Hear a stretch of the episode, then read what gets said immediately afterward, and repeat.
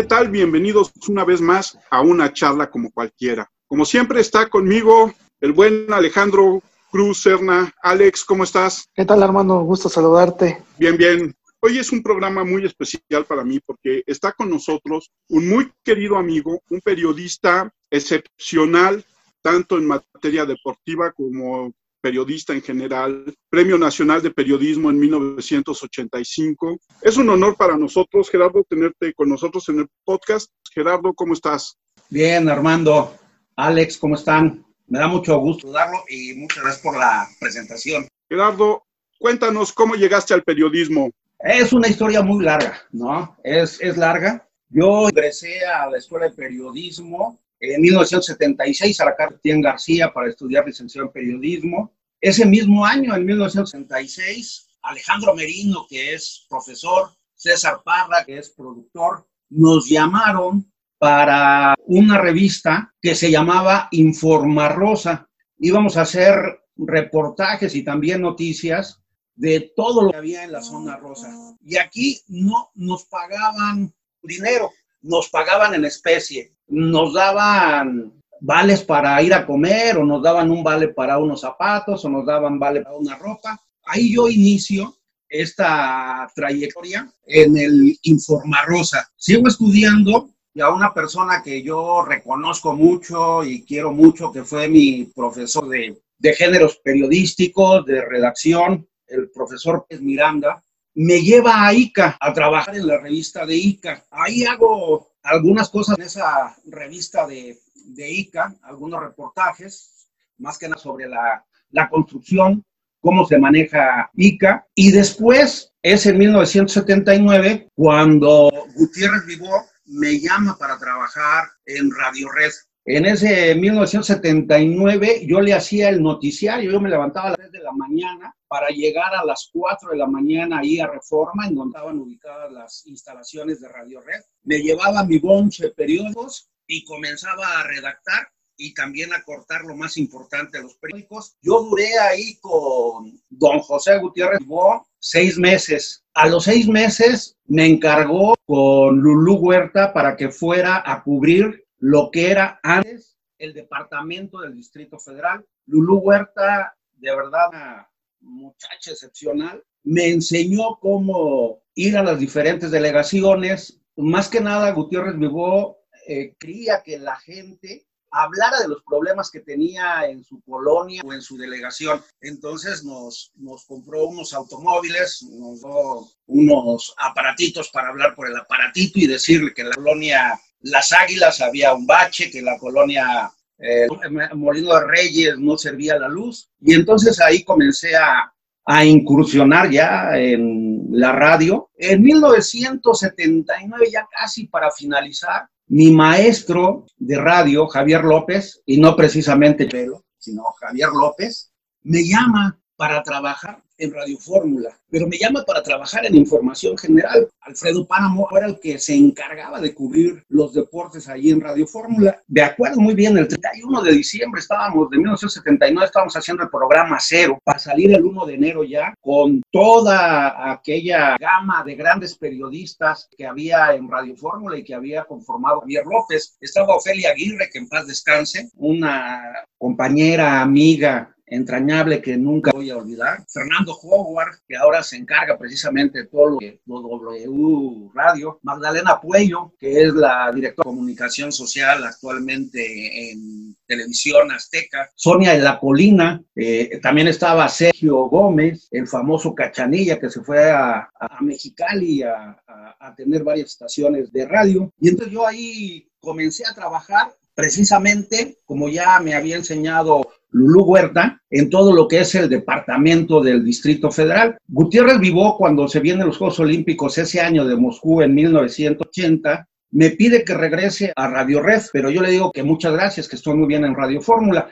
Gutiérrez me, me, pagaba 6 mil pesos mensuales. En Radio Fórmula nos pagaban 15 mil pesos mensuales. Éramos de los medios que más eh, eh, ganábamos en ese tiempo. Mira, esto va a ser el cuento largo. De la noche a la mañana, sin despedirse de nadie, Alfredo Páramo se va. Ya no regresa a, Radio Fórmula, no le avisa a nadie. Se va Alfredo Páramo, hermano de David. Entonces Javier a cada uno de nosotros nos dice, oye, alguien tiene que cubrir deportes porque se vienen los Juegos Olímpicos y los Juegos Olímpicos ya están patrocinados. Nadie quería irse a deportes, Armando. Nadie, nadie quería irse a deportes. Y me dice, ¿sabes qué? Te voy a ti. Híjole, ¿no? Yo dije, bueno, pues ya, ya qué hago, ¿no? O sea, tener que aprender y pues los Juegos Olímpicos y a ver qué es lo que sucede. Yo tengo mucha suerte. Dicen que portero sin suerte no es portero, pero también dicen que reportero sin suerte no es reportero. Yo tuve la suerte de encontrarme a don Guillermo Montoya, un hombre apasionado de deporte, era secretario general del Comité Olímpico mexicano y fui a pedirle la ayuda a él. Me llevó a su oficina amablemente y me dio una serie de libros para que yo los leyera. Me dio el nombre de los posibles atletas que podían calificar a los Juegos Olímpicos en ese 1980 y de ahí comencé una relación muy bonita con don, don Guillermo Montoya que la llevé hasta el día que, que, falleció don Memo y me mandaron a los Juegos Olímpicos de, de Moscú y pues me fui a los Juegos Olímpicos, ¿no? Ahí vi cómo le robaron y eso es literalmente, le robaron la medalla a Adel Bautista, ¿no? Porque un ruso le saca la, la tercera amonestación ya cuando va a llegar al estadio, ¿no? En ese puente trágico. Todos los reporteros, junto con el profesor Hersey Hausleber, que también en paz descanse, el padre de la caminata, nos habíamos ido corriendo al estadio a ver llegar otra vez a Daniel Bautista, ¿no? En 1976 había ganado la medalla, la medalla de oro. Entonces todos estábamos ahí pendientes. Pues venía Daniel Bautista, atrás venía el ruso y después venía Damilano, el italiano. Pues pasa el tiempo, pasa el tiempo y no llega Daniel, no llega el ruso. De repente entra Damilano, para sorpresa de todos nosotros, ¿no? nos quedamos atónitos. ¿Cómo, cómo puede posible? ¿En dónde quedó Daniel? ¿En dónde quedó el ruso? Pues los habían descalificado, ¿no? Este,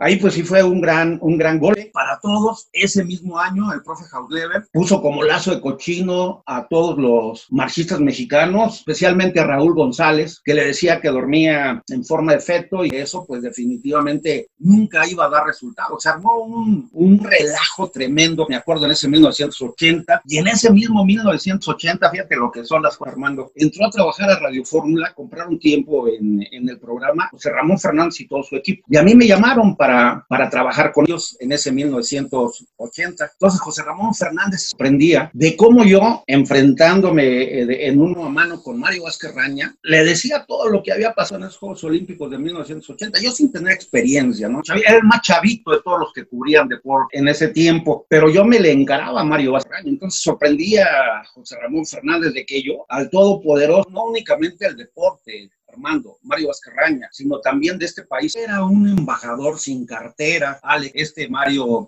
Vázquez ¿Por qué? Porque se reunía con Fidel Castro, se reunía con el presidente de Suiza, se reunía con el de la Unión Soviética en ese tiempo, se reunía con el presidente de Brasil. Él tenía carta abierta y realizaba grandes negocios para, para nuestro país y por supuestamente para él. Entonces yo me le encaraba y José Ramón Fernández se sorprendía, ¿no? Y me decía, no, sabes qué, bájale porque te puede pasar algo. No, pues yo se lo digo siempre frente, yo nunca me escondo y aquí se lo estoy diciendo. En 1981 eh, fui afortunadamente designado para cubrir eh, los Juegos Universitarios en Bucarest, en Rumania. Quedamos muy cerquita el día de la inauguración frente a Chechescu, este líder que le dio en la torre a Rumania. Conocimos a Nadia Comaneci. Para ver a Nadia Comaneci fue algo espectacular, hermano, porque todo el mundo quería ver a Nadia Comaneci. Era la reina en ese tiempo de la gimnasia y por país únicamente entregaban dos acreditaciones para la gimnasia pues nosotros nos armamos de valor, íbamos 13, iba Antonio Valdés, Televisa, Alejandro Lara Licea por lo que es Imevisión, Armando Atou por el 1 más 1, don Arturo Jicotenca iba por el Excelsior, iba Edmundo Ruiz por la Universidad, iba Rosalinda Conado por el Diario de México, David Morales iba por el, novedad, eh, por el Novedades, Juanito Palma iba por el Universal, Norberto Gasque por Grupo Asir, tu servidor, no sé qué manera, todos pudimos colarnos para ingresar a ver a Nadia Comaneci. Un espectáculo impresionante con Nadia y la verdad se hizo un trabajo de equipo muy importante. Cada uno de nosotros teníamos un deporte, nos íbamos a reportear, llegábamos a sala de prensa que había ubicado el comité organizador de Rumania, cada uno de nosotros nos pasaba la información. A mí me tocó cubrir el básquetbol y el voleibol. Entonces yo ya llegaba con mis audios, llegaba con la información, se la pasaba a todo mundo y todo el mundo me pasaba bien la información. Entonces trabajamos en equipo y, maravillosamente, querido Armando, allá pasó una anécdota. Eh, me dijo Norberto que sí la puedo contar al aire. Ya teníamos allá casi 14 días en, en Rumania. Nosotros utilizamos todavía la grabadora, que muchos chavos a lo mejor no saben lo que es la grabadora, por cómo ha crecido ya de la tecnología que es impresionante. Entonces teníamos todo la grabado porque nos hablaban por teléfono y teníamos que salir corriendo ahí a la administración para poder pasar nuestros, nuestros audios, ¿no? Estábamos escuchando a José José, mi querido Armando, en la grabadora de Norberto Gasque, ¿no? Y entonces eh, se oye que le hablan a Norberto Gasque de, de, Grupo Asir, se para Norbert, corre, y entonces eh, estaba su jefe, y le dice, bueno, ya tenemos a Norberto Gasque desde Bucaret, vamos con toda la información de los Juegos Universitarios, cómo le ha ido a México. Sí, cómo no, este, te voy a mandar mi información. Y entonces se escucha, si me dejas ahora, o seré capaz. Y le dice su jefe, oye, Norberto, estás muy afinadito, pero esa no es la información, ¿no? Entonces son, son anécdotas que no, que, que no se olvidan. Por ejemplo, Edmundo Ruiz Velasco, que le gustaba tomar fotografías y le decimos el chacharitas porque en todos lados compraba cosas, se le ocurrió el primer día llegar a Bucarest, tomar fotografías, unos camiones llenos como los de la familia Burrón, hombre, pues que le llegan los del servicio secreto, lo agarraron, le confiscaron la cara, le quitaron el rollo y ya no se pudo hacer absolutamente nada. Mira, en 1981 fue una cosa también, te digo que reportero, sin no reportero, hermano. Me mandaron cubrir la vuelta ciclista a Chiapas. Se recorría todo Chiapas, todo Chiapas recorría. Estábamos en Tuxtla Gutiérrez, en la frontera con Guatemala, y ese día se da el golpe de Estado. Y Edmundo Ruiz, Pepe Chávez de Televisa, Norberto Gasqui, tu servidor, mira, sin meditarlo, el golpe de Estado, pues vamos a cubrir el golpe de Estado. Llegamos a la frontera y la gente de la frontera nos dice, no, no, no se preocupen, se escuchaba, son fuegos artificiales, son fuegos artificiales, no se, no, no se preocupen, no tengo cuento largo, llegamos ya ahí a, Guatemala y los disparos por todos lados, nos metimos a un hotel, perdón por lo que voy a decir, a mí se me enrollaban los sones de arriba para abajo, de veras, de arriba para abajo, esa noche nos metimos en abajo cama, en vivo pasé el mensaje de Efraín Ríos, que había dado el golpe de, de Estado. Ofelia Aguirre, que en ese momento era nuestra nuestra directora, me regañó, me dijo que por qué había yo realizado eso, ¿no? Que me hubiera pasado algo y, sin saber ellos, porque no sabían en dónde, en dónde estábamos nosotros. Pasé la información y todo. Se termina la vuelta Armando. Fue un domingo, me acuerdo muy bien. Y se viene lo de Chichonal, la explosión del, del Chichonal. Pues ahí me quedé una semana más, ¿no? Cubriendo todo lo que había ahí en el Chichonal. Nos llevaban en helicóptero, nos dejaban a las 7 de la mañana y teníamos que estar a las 2 de la tarde. Si no estábamos a las 2 de la tarde, pues nos teníamos que quedar, ¿no? Hasta la rodilla nos llegaban las cenizas de, de, de, lo del volcán. Ayudamos afortunadamente a mucha gente a, a evacuar. Este, y eso fue lo que me, lo, que me en 1981. ¿no? Fui a cubrir una ruta ciclista, me tocó un golpe de estado y me tocó un fenómeno natural como lo de Chichonal. Y pues en 1985 yo trabajaba en Radio Fórmula todavía. El terremoto tiró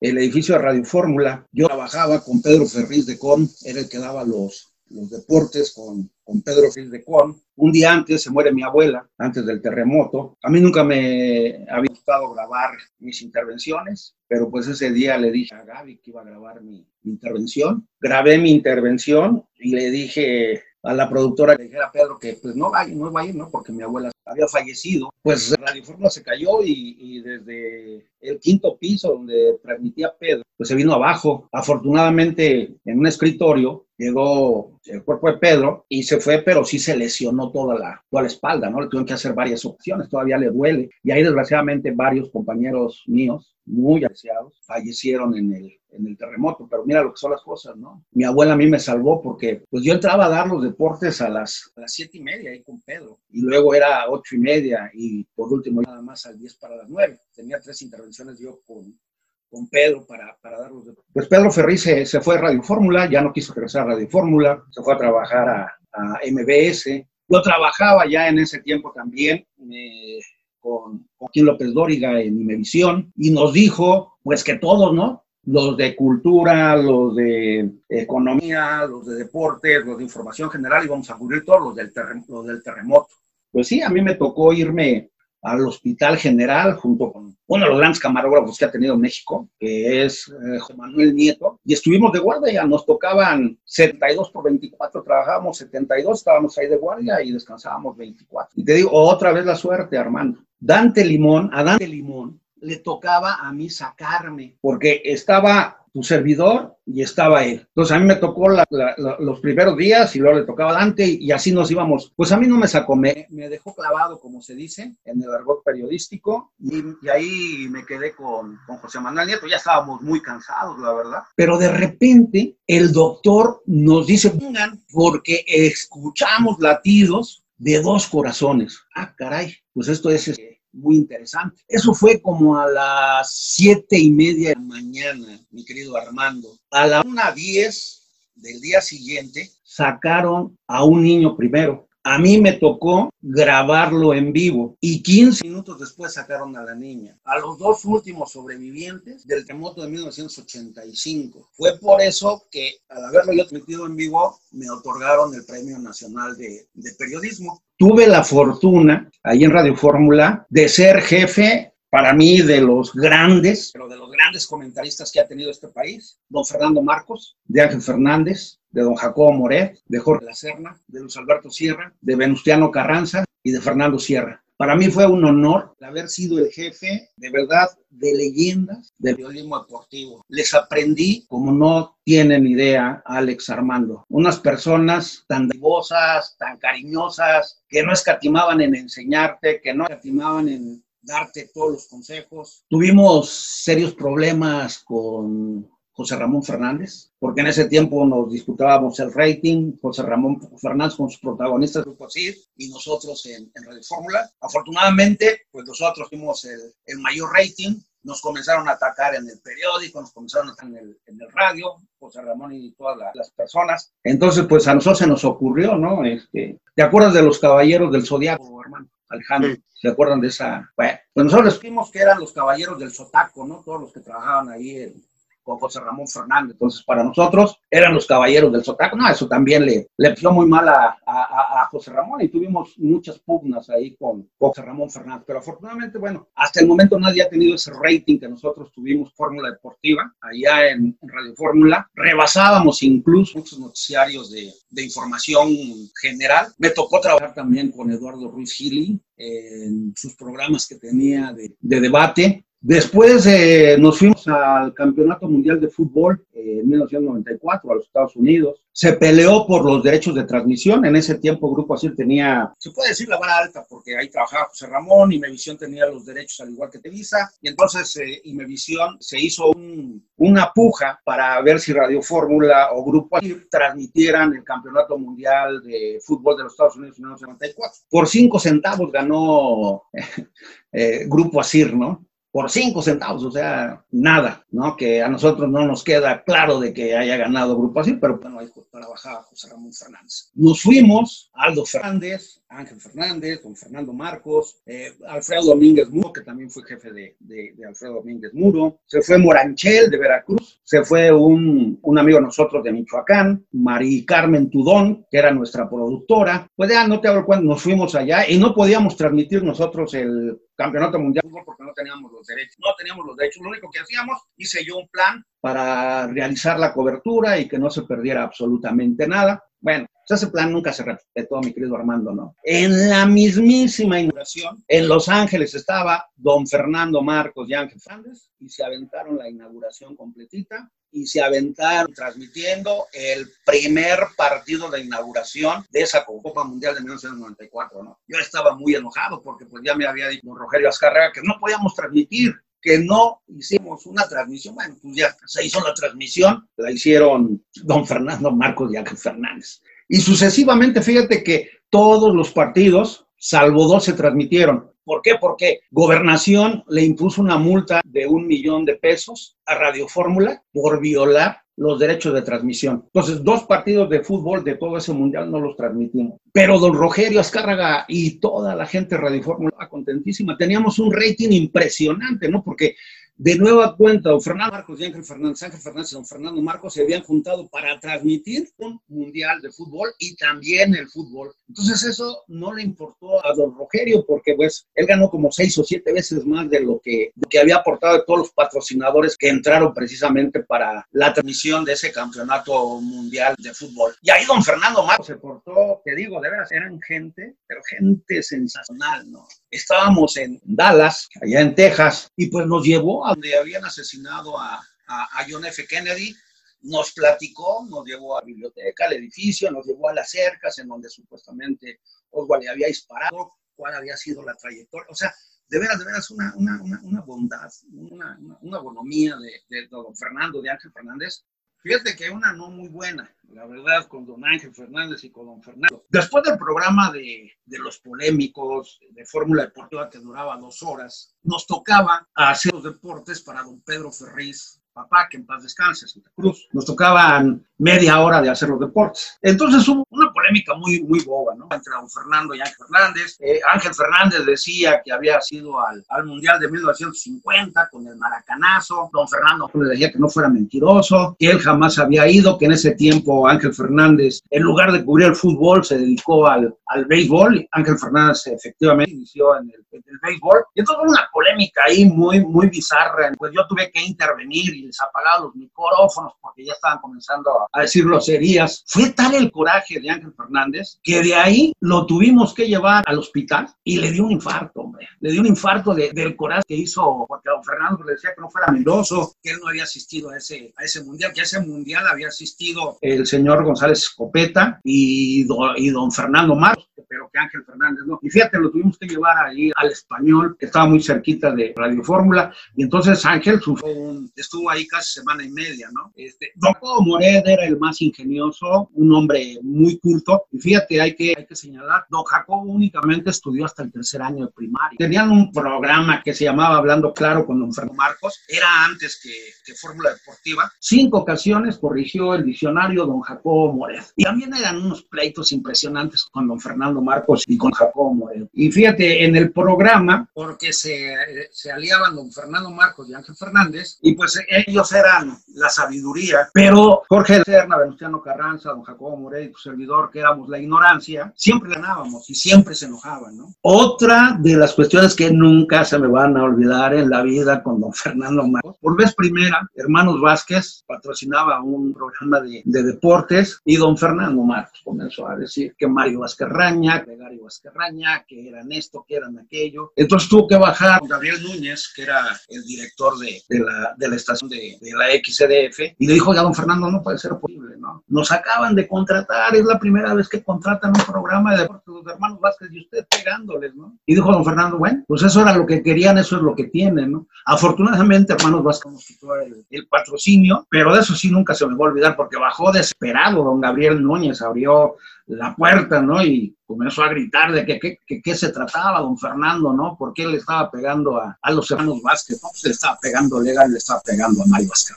De ahí, pues, eh, la verdad sí es eh, gratificante todo lo que, lo que se aprende con estos grandes personajes históricos de, de la radio, de la televisión y del periodismo. Después, en, en 1995, Mario Basraña se quejó con Rogelio Azcárraga de todos los ataques que le, que le hacíamos, pero ninguno de esos ataques nunca lo realizamos sin pruebas. Todas las pruebas las, se, las, se las comprobamos a Mario Vázquez Y pues ahí me, me, me, me tocó igual que a don Jacob Mored, a Jorge Lacerna, a Venustiano Carranza, que nos dieran cuerda porque pidió la cabeza de nosotros Mario Vázquez-Raña. Nos fuimos a trabajar a Radio 13 y en 1996 nos hablaron de, de Radio Centro para hacer el programa de los polémicos. En ese 1996 tengo el gusto de que por vez primera en la hora nacional incluyeran los deportes y ahí estuvimos Jorge Lacer y un servidor por vez primera en la hora nacional hablando de deportes. Estaba Beatriz Rojas como conductora y don Jacobo Moret eran los conductores de la hora nacional. Y ahí estuvimos dos años. Pues sí, me da mucho gusto de haber sido el, el primero en deportes en ingresar a la, a la, hora antes. No se tomaba, y actualmente tampoco se toma en cuenta los deportes en la hora nacional. En 1990 inauguramos también lo que es MBS, inauguramos Palco Deportivo. Éramos cuatro los que hacíamos todos los 24 horas de deportes. Alfredo Domínguez Muro, estaba el Queen Lindsay, estaba Ricardo Mar y un servidor. Después llegó John Chotley, llegó Jorge Ramírez, también estuvo Fernando Sierra, estuvo El Fantasma, estuvo Aquino, especialista en, en el atletismo, pero iniciamos cuatro y hacíamos 24 horas de deporte en score final. Eso lo, lo realizamos por más de año y medio hasta que después se incorporó más gente. Bueno, estando en, en Radio Centro, también cuando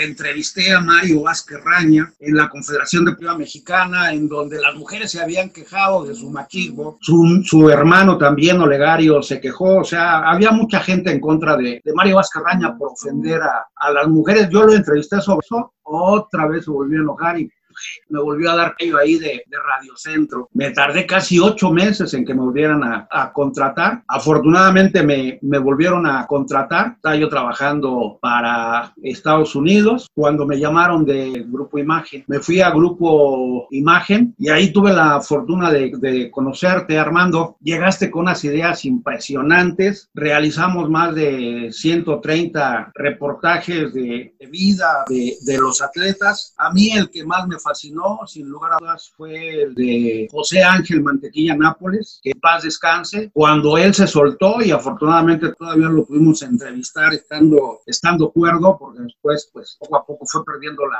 la memoria. Ganó él 500 millones de pesos y lo que le pidió al presidente de la República, Gustavo Díaz Ordaz, cuando gana el campeonato mundial, porque él no quiso que pusieran el, el himno cubano, él era de Cuba, sino pidió en esa pelea que pusieran el himno nacional. Ganó esa pelea y el presidente Gustavo Díaz Ordaz le dijo que si quería joyas, que si quería un automóvil, que si quería una casa. Y dijo José Ángel, no señor, yo lo único que quiero es que es naturalizarme mexicano. Y ahí Gustavo Díaz Ordaz naturalizó a José Ángel Mantequilla Nápoles como mexicano. Traía un, un anillo de, de, diamantes, tú recordarás ese reportaje, Armando, con 103, 103 diamantes que tenía en, en, en, el. Todo lo perdió en el hipódromo, lo perdió en el vicio, puso un, un bar y de esos 500 millones de pesos que ganó, pero en sus últimos, en sus últimos días vivió allá en Ciudad Juárez, en un gimnasio, y cobraba por cada clase 50 pesos. Y esa fue la vida de José Ángel Mantequilla Nápoles. Un, un, un reportaje, la verdad, en donde ellos hablaban dos minutos, tú supervisaste todos esos, esos este, reportajes en donde pues ellos se soltaban a hablar porque les dábamos la oportunidad de, hablar igual que Rabanales, lo recordarás, y a Rabanales, el rústico se le llamaba, él es de Chiapas, campeón mundial, y a él le vendieron el Popocatépetl, nos explicó cómo... Esa me, esa me acuerdo mucho, esa me impresionó mucho, cómo abusaron de él. Sí, y, y, y, recordarás también que le, que le robaron todas las joyas, actualmente trabaja con Humberto La Chiquita González, eh, desgraciadamente es, es drogadicto, y Humberto La Chiquita González tiene varios salones de fiestas allá en Ciudad Neza, carnicerías, y Rabanales, pues el que acomoda los automóviles actualmente allá en, en Ciudad Neza, en el negocio de Humberto la, la Chiquita González. Y los reportajes, por ejemplo, el, el, de, el de Jesús Mena, ¿no? que ganó una medalla olímpica en 1988 en, lo, en la plataforma de los 10 metros. Él no sabía nadar, él no sabía nadar, pues su papá lo llevaba allá a Huastepec y su papá se cansaba porque no sabía nadar. Entonces, eh, en una ocasión su papá lo llevó a, lo llevó ahí a la, a la unidad Morelos de, del Instituto Mexicano de Seguro Social para que nadara, pero como no sabía nadar, dijo, no, yo no, yo no voy a nadar, mejor me voy a aventar de, del trampolín y voy a aventar de la, la, de la plataforma. Y se aventaba del trampolín y de la plataforma y ahí fue a donde aprendió a nadar, pero nunca tuvo la técnica para ver el agua y lanzarse los clavados. O sea, es un milagro que Jesús esté vivo. Él mismo lo reconoce. Es un milagro. No sabía nadar, nunca veía a, la fosa porque sus entrenadores no, no lo enseñaron. Y así con todo y todo, Jesús ganó la medalla de bronce en los Juegos Olímpicos de 1988 allá, allá en Seúl. Historias, historias en donde... Yo me acuerdo muy bien de la de Joaquín Capilla. Era, era, era lastimoso cómo vivía don Joaquín Capilla, ganador de cuatro medallas en Juegos Olímpicos. Vivía ahí en Plateros. Fuimos a su casa. Su casa olía muy mal porque su señora esposa no podía caminar, entonces sus necesidades las hacía ahí. Todas las cobijas estaban estaban sucias. Él ganó mucho dinero, incluso actuó en una película, se casó con un artista. Él iba a ser el abanderado de los Juegos Olímpicos de 1968, pero debido al alcoholismo, pues no, lo, lo nominar una semana antes de la inauguración de los Juegos Olímpicos. Habían inaugurado ese tramo ahí en, las Águilas y ahí tuvo un accidente que a punto estuvo de costar la vida a, don Joaquín Capilla y siendo el máximo ganador en el momento de medallas para México, cuatro medallas en Juegos Olímpicos, perdió esa oportunidad don Joaquín Capilla de ser el, el abanderado para, para prender la, la, la, la antorcha, antorcha olímpica. Entonces, sí son historias desgarradoras, no, no todos los deportistas tienen un final feliz, muchos de ellos desgraciadamente tienen un final en donde quedan en la miseria, en donde se piden muchas cosas. Afortunadamente, don Joaquín se recuperó y en sus últimos años eh, vivió, vivió cuidando a, a, a, su señor esposo. Eso sí, también lo, lo, lo recordarás. Y la verdad es, es, es, es muy triste. A, a, los atletas se les salen las lágrimas, ¿no? Y esas entrevistas pues a mí también me, me, dolían mucho, ¿no? Ahí está un testimonio que dejaste acerca de la vida después del triunfo, para bien o para mal, y creo que esos documentos son muy sí. valiosos. Sí, pero, pero gracias a la visión que tú tuviste, ¿no? Porque a nadie se nos había ocurrido realizar esos, esos reportajes en el noticiario estelar de, de, de imagen todos los viernes con Pedro Ferriz, que tú fuiste el productor, y que pues realizábamos en conjunto y que a mí me da mucho gusto que tú lo revisabas y que había algo que modificar, lo modificábamos y teníamos que hacer alguna otra cosa, porque yo lo dejaba hablar. Yo no les hacía ninguna pregunta, yo lo dejaba hablar, hablar, hablar, hablar. Está como la, la del árbitro, no sé si tú también te, te acuerdas de don Mario Rubio, que pues todo un militar, todo un hombre muy entero y, y, y, lloró porque a él se le acusó de haber arreglado partidos del equipo de las Chivas Rayadas del Guadalajara, cuando él mismo nos confesaba que pues todos estaban equivocados de que el América era el equipo al que los árbitros favorecían, no. En esos tiempos, cuando fue el campeonísimo Guadalajara, don Mario nos decía, ¿no? Que a las Chivas Rayadas del Guadalajara los árbitros siempre le echaron la mano porque era el equipo del pueblo, era el equipo con puros mexicanos y todo el mundo pensaba que el América era el equipo que los árbitros apoyaban. Y entonces muchas veces son mitos que se realizan dentro de, del deporte mexicano y ellos nos ayudan porque también nos tuvieron la confianza suficiente para platicarnos cosas que ni siquiera uno está enterado. Lo, de, lo del tibio Muñoz, esa nota pues nos la comentaron todos ahí en, en Grupo Imagen, nos la comentaron fuera de, de, de, Grupo Imagen, los periodistas siguieron la nota. Recordarás que Felipe el Tibio Muñoz a punto de no acudir a los Juegos Olímpicos de 1968 y es que a Felipe pues este, le gustaba una nadadora también y estaban allá en Huastepec, los había llevado Ronald Jones a una concentración para realizar su etapa ya final para estar eh, al 100% en los Juegos Olímpicos de 1968. Bueno, pues al tibio y a su mejor amigo se les ocurrió porque estaba abierta la, la cafetería de, de, Huastepec, pues quedar bien con, con, con las muchachas y entonces Felipe le dijo a su amiga, oye, pues me voy a meter, ¿de qué sabor quieres tú tu helado? Y la muchacha le dijo de chocolate. Estaba rota todo un vidrio ahí de la cafetería y por ahí se metió Felipe y todavía estando adentro le dijo a, a, a la muchacha que estaba pretendiendo, oye, ¿lo quieres precisamente de chocolate? Y la muchacha le dijo que, que sí. Bueno, en eso llega la policía. Los amigos corren, estaba también Tere Ramírez que, que, que ganó medalla de bronce en los Juegos Olímpicos de 1968. Entonces todos se echan a correr. Felipe ya traía el helado de, de, de chocolate chocolate. Y en lugar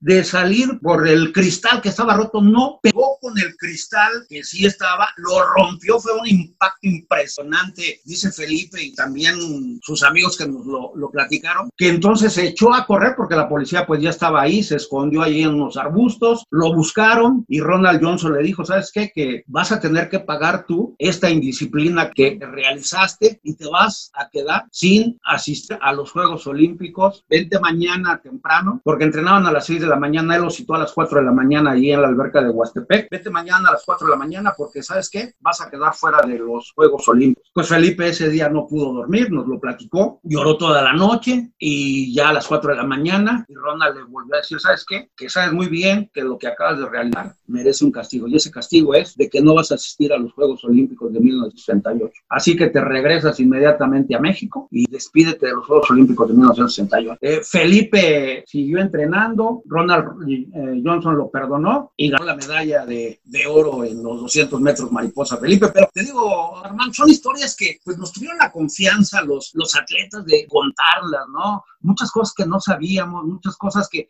porque lo de Felipe lo habían entrevistado infinidad de ocasiones, pero nunca había sacado esa anécdota de, de, de por quedar bien con una muchacha, pues a punto estuvo de no asistir a, a los Juegos Olímpicos de 1968. Mi primera entrevista que realicé en deportes fue con don Arturo El Cuyo Hernández, que en paz descanse, el mejor manager que ha tenido este país. Y caray, yo tengo esa, esa, esa habilidad, Alex Armando, de hacer enojar a la gente, ¿no? Comienzo a entrevistar a don Arturo y me comienza a decir que fulano de tal va a tener una pelea de campeonato, en este caso el Finito López, que ahora te va a tener una pelea de campeonato. O sea, todos sus peleadores todos iban a tener peleas de campeonato. Oiga, don Arturo, con todo el respeto del mundo, eso no puede ser posible. ¿Cómo que cada uno de sus boxeadores va a tener una pelea de campeonato, no? Y me suena ese lujo que me dice que no, pero por supuesto que no, don Arturo, digo, yo no sé deportes, pero usted no puede tener cada mes o cada semana una pelea de campeonato con sus boxeadores. Entonces de ahí ya, ya pasó eso y entonces me dediqué a ir al Comité Olímpico Mexicano.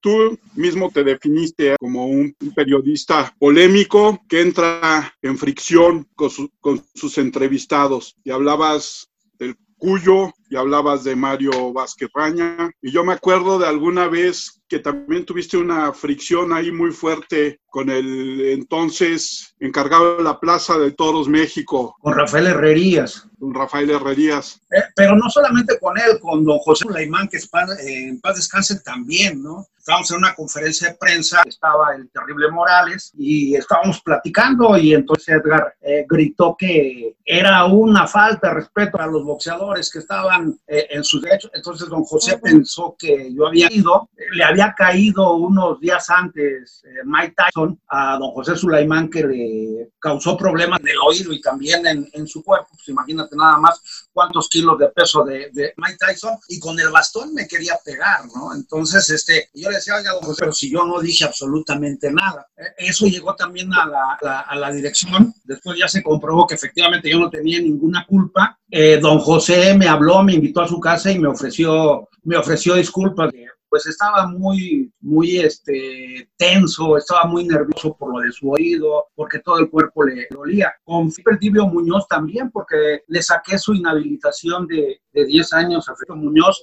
Él me cerró las puertas del Comité Olímpico Mexicano, pero pues a pesar de que me cerró las puertas, yo me pasaba al Comité Olímpico Mexicano por atrás y, y hacía mis entrevistas. El director de comunicación social me echaba unos ojos de pistola pero pues yo ya llevaba mis entrevistas. Sí, mucha gente me, me, me, cerró las puertas, como por ejemplo uno de los más corruptos que existen en el deporte y todavía sigue, ya tiene años y años, desde 1988, Ricardo Contreras, presidente de la Federación Mexicana de boxeo. A mí una muchacha me dio una entrevista, una enfermera del doctor Rafael Ornelas, que en paz descanse, en donde pues nos platicó, eso lo sacamos con Carmen Aristegui cuando Aristegui trabajaba en imagen y le dimos eh, seguimiento, me platicó que el doctor Ornelas siempre llegaba con el cuento de que se había caído una coladera y que se había pegado en los bajos, entonces que si por favor le sobaban al, al doctor Ornelas ahí en, eh, en los bajos. Y esto pasaba con todas las, las enfermeras y también con la secretaria del doctor Ornelas. Incluso el doctor Ornelas le pusieron el doctor Cachondo. Y ahí lo que defender eh, Ricardo Contreras. A mí me acusó de que yo había dado 3 mil pesos a, a, a, a, todas las enfermas, imagínate, pues, o sea, ojalá y pudiera haber tenido 300 mil pesos para, para entregarles a las enfermeras 3 mil pesos. Entonces me acusó de que yo había sido, esto llegó a los tribunales, hubo una conferencia de prensa en donde el abogado se me, se me echó encima, de abogado de, de, del doctor Ornelas, pero yo se la revertí inmediatamente. Entonces, ya la bronca no era con la muchacha, sino era contra un servidor allí en el Comité Olímpico, en el Comité Olímpico Mexicano. Incluso ahí también encerrar a, a, Mario Vázquez Raña, ¿no? Porque estando en el Camino Real, en una conferencia que tenía, le pregunté sobre el doctor Ornelas y me dijo, hombre, a este ya no se le para. Y le digo, ¿y usted cómo sabe que ya lo comprobó? No, se me quedó viendo de una manera muy fea. Sí, pero ah, fueron muchas, muchas, muchas, muchas, muchas cuestiones también con el señor Castillo, el de el presidente de la CONADE, ¿no? Le hablé que si había desaparecido también los dineros de, de la CONADE como, como desapareció a Paulet y que si los iba a otra vez a aparecer, pero pues no, esos dineros de la CONADE ya nunca aparecieron con, con, el señor Castillo. ¿Cuál es la entrevista que más recuerdas o que más cariño le tienes que hayas hecho, Gerardo? Fíjate que son dos que no pude hacer. A mí me tocó en 1979 cubrir dos eventos internacionales. Uno fue la llegada del Papa, Juan Pablo, en 1979. Lo tuve de frente, Armando, lo tuve de frente. Y creerás que no me salió ninguna palabra. Me quedé helado, me quedé con un él tiene, tiene algo impresionante, me quedé helado, me quedé helado. No pude pronunciar, eh, ni, lo tuve enfrente, enfrente, enfrente, enfrente, enfrente al Papa Juan Pablo. No lo pude entrevistar, no me salió ninguna palabra. Y la otra fue en 1982 en La Habana, en donde Fidel Castro ofreció una cena a la delegación mexicana. Y lo mismo me sucedió con Fidel Castro, ¿eh? tenía una personalidad arrollante, tenía una personalidad que imponía, una personalidad y también con un halo. No sé si a ti te ha tocado ver a esas personas. A mí me ha tocado ver tanto al Papa como a Fidel, y a Fidel tampoco lo pude, lo pude entrevistar, estando ahí, eh, porque fue un buffet, estando ahí a un paso de, de, de, me estaba sirviendo ahí un camarón, y él estaba también ahí con los camarones, y no me salió una sola palabra. He entrevistado a Pelé, he entrevistado a Maradona, entrevisté a, a Ben Johnson, a Carl Ruiz, he entrevistado a, a, a la misma Nadia Comaneci, pero de verdad esas son, fíjate, son dos entrevistas que no pude realizar teniéndolos ahí junto a mí, Armando.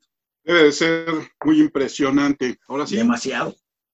El deporte te da muchas satisfacciones, muchas tristezas y luego te da mucho coraje de que pongan a gente impronada, ¿no? Como este, como este Castillo, un policía que estuvo dentro del deporte y que no usaba por el deporte, como Bernardo de la Garza. ¿Por qué? Pues porque era consentido de Felipe Calderón, entonces, hay, hay, hay, situaciones que muchas veces eh, a uno no le gusta quién llega a manejar el deporte.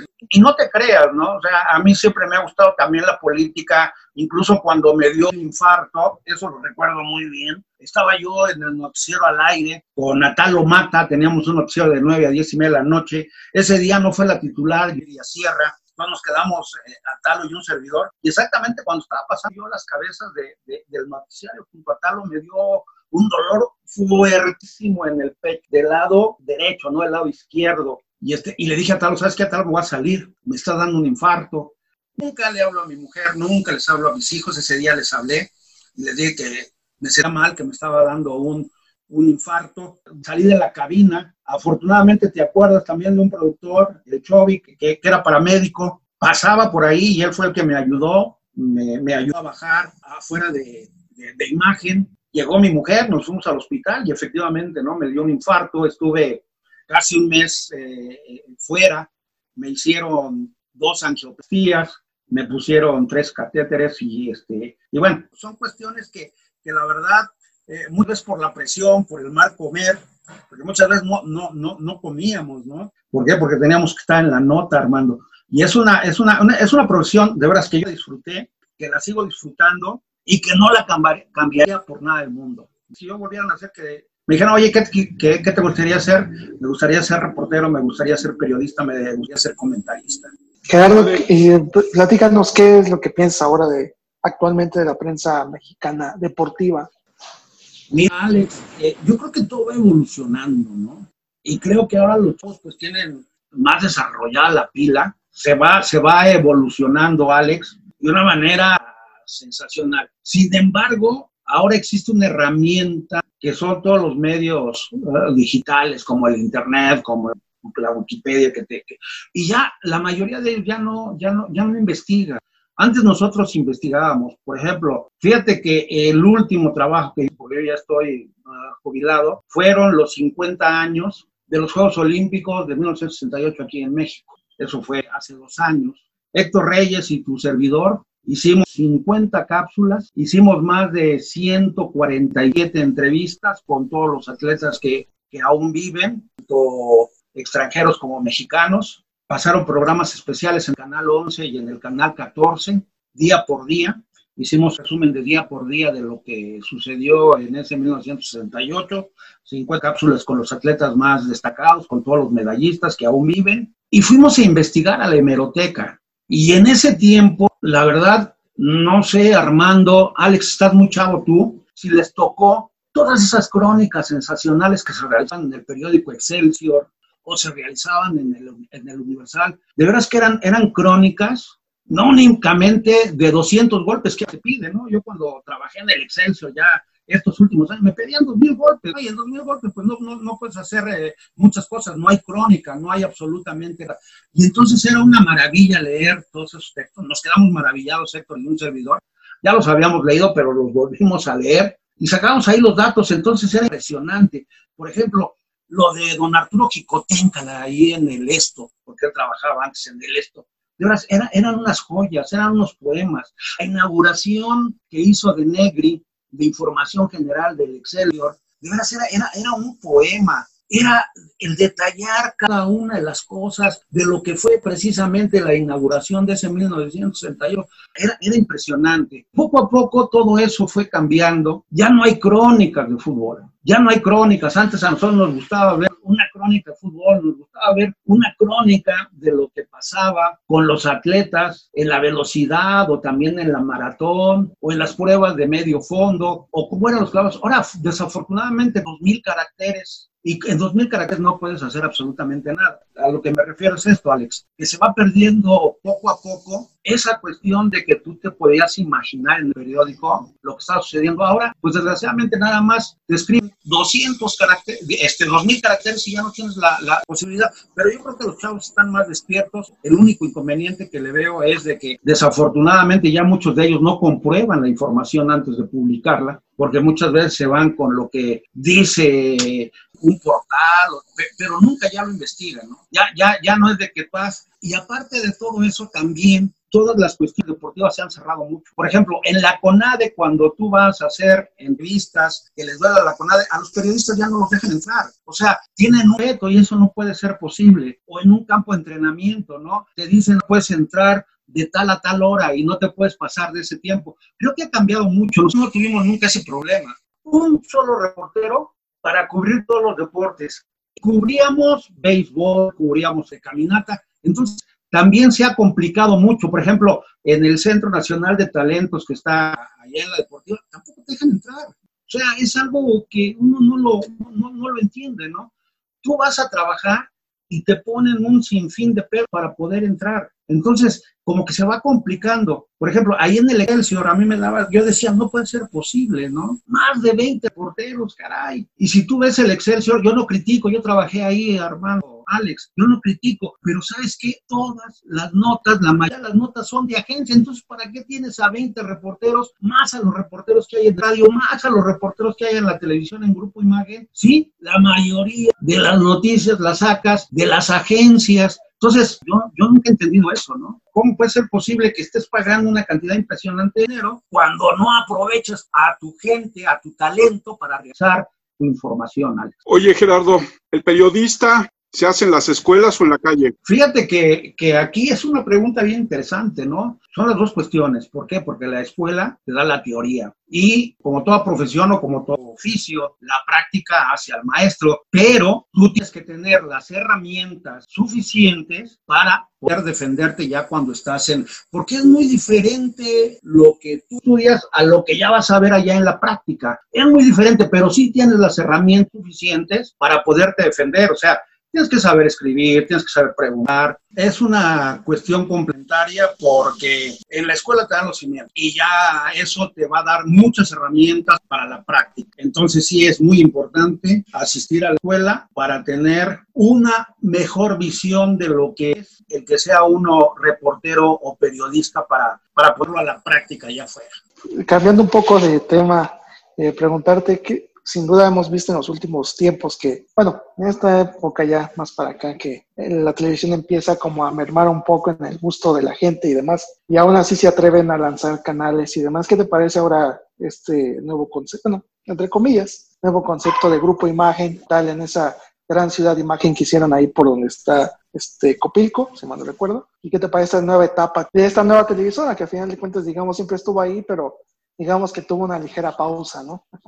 Es que, es que cambiaron de cadena 3, que cadena 3 ya comenzaba a tener un cierto auditorio. Yo trabajé ahí todo el tiempo, estuvimos transmitiendo la, la lucha libre junto a un personaje que yo quiero, admiro, respeto y que es un año antes de mi generación allí en la Carlos Septién García, que es Enrique Sánchez Vera, que afortunadamente nos llevamos bastante bien. A mí me tocó trabajar allí en, en cadena 3, sí, hicieron una, una ciudad ahí en, en Copilco, en lo que antes era Hermanos Vázquez. Hice mis últimos programas de radio, mis últimos programas de televisión antes de, de jubilarme, pero creo que el concepto que nos está llevando actualmente todo lo que es la comunicación, no nada más hablo del periodismo, sino todo lo que es la comunicación, pues son, son los medios ahora que tenemos en la nueva tecnología, ¿no? Como YouTube, tenemos a muchos youtubers y entonces ellos pues están teniendo un espacio bastante importante para poder captar a toda a todo ese público que en ocasiones tenía la televisión, ¿no? Ahora tú tienes que ser eh, funcional, tienes que tener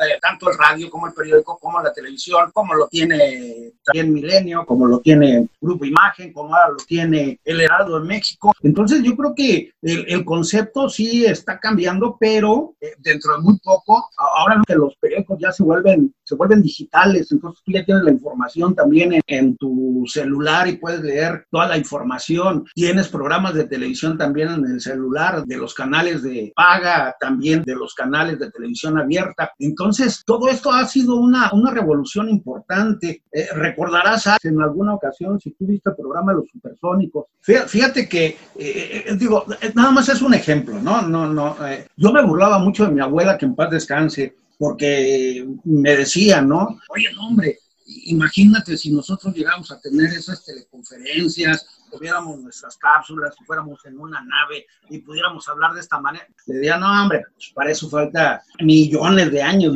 y mira nada más, ¿no? Lo, lo sicón que y ya tenemos todo eso, ¿no? Y de mi abuela, no, de verdad, de verdad. Entonces, todo eso nos hace repensar en qué es lo que, se tiene que hacer con los medios de comunicación, Alex. Eso sí se tiene que repensar y yo creo que todo esto va a tener también un cambio importantísimo dentro de muy poco tiempo. Pero ahora sí llegamos al final. Gerardo, yo te agradezco tu tiempo, te agradezco la plática. Espero que podamos volver a platicar en otra ocasión porque creo que hay muchas cosas que nos puedes platicar de tu gran experiencia dentro del periodismo y en específico dentro del periodismo deportivo, pero eres el ejemplo de que muchas veces los periodistas que se dicen deportivos tienen que entrarle al quite y demostrar su gran capacidad como periodistas para cubrir otros temas que les saltan al paso durante la cobertura de eventos deportivos, como nos platicaste en el caso de Chiapas o en el caso de 1985. Gerardo, ¿tienes redes sociales donde te pueda seguir la gente? No, fíjate que nunca me ha gustado, ¿no? Mi, mi esposa me dice este, que haga mis redes sociales, pero no, no tengo absolutamente, absolutamente redes sociales. Todavía estoy en la época de las cavernas en cuanto a la tecnología. No es que me dé miedo, no me gusta porque he visto muchas veces que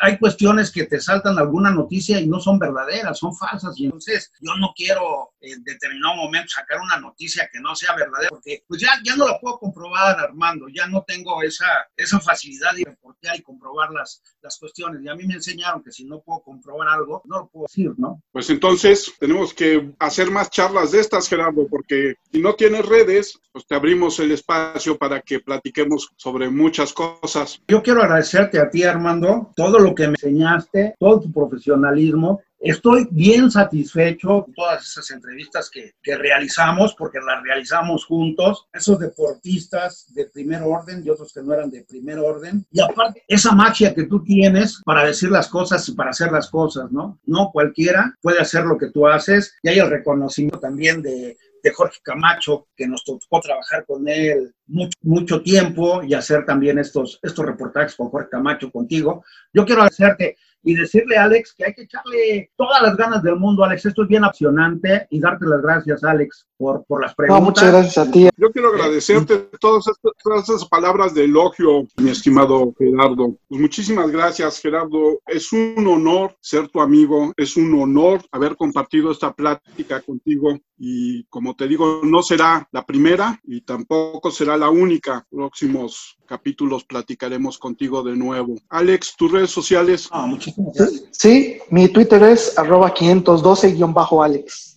Violeta y Fernando, ¿qué estarán No, haciendo, no. Alex? ¿Quién sabe? Un misterio sin resolver. Es un misterio sin resolver, ¿verdad? Sí, claro. A mí me encuentran en Twitter como arroba cernícalo. Y las redes de este podcast, ya saben, arroba charla cualquier uno y nuestro correo charla podcast uno. Como siempre, quiero agradecer a todos aquellos que nos escuchan semana a semana, que nos buscan en las diferentes plataformas de audio para podcast. Quiero agradecer, esta semana tuvimos audiencia desde Alemania. Les agradezco a nuestros amigos en Ohio, en Texas. Raúl, ya sé que nos estás oyendo. Te mando un abrazo. En Chihuahua, en Querétaro, en Guanajuato, en el Estado de México, en Aguascalientes, a nuestros amigos de Perú y a nuestros infaltables amigos en Irlanda que nos oyen desde la primera transmisión. Muchas gracias a todos. Esto fue una charla como cualquiera. Nos escuchamos la semana que entra. Mi querido Alex, nos vemos la semana que entra. Fernando, Violeta, ya dejen de estar viendo el fútbol, hace daño. Gerardo, muchísimas gracias. Te mando un abrazote y próximamente nos volvemos a oír. Gracias a ustedes. Buenas, muy buenas. Gracias.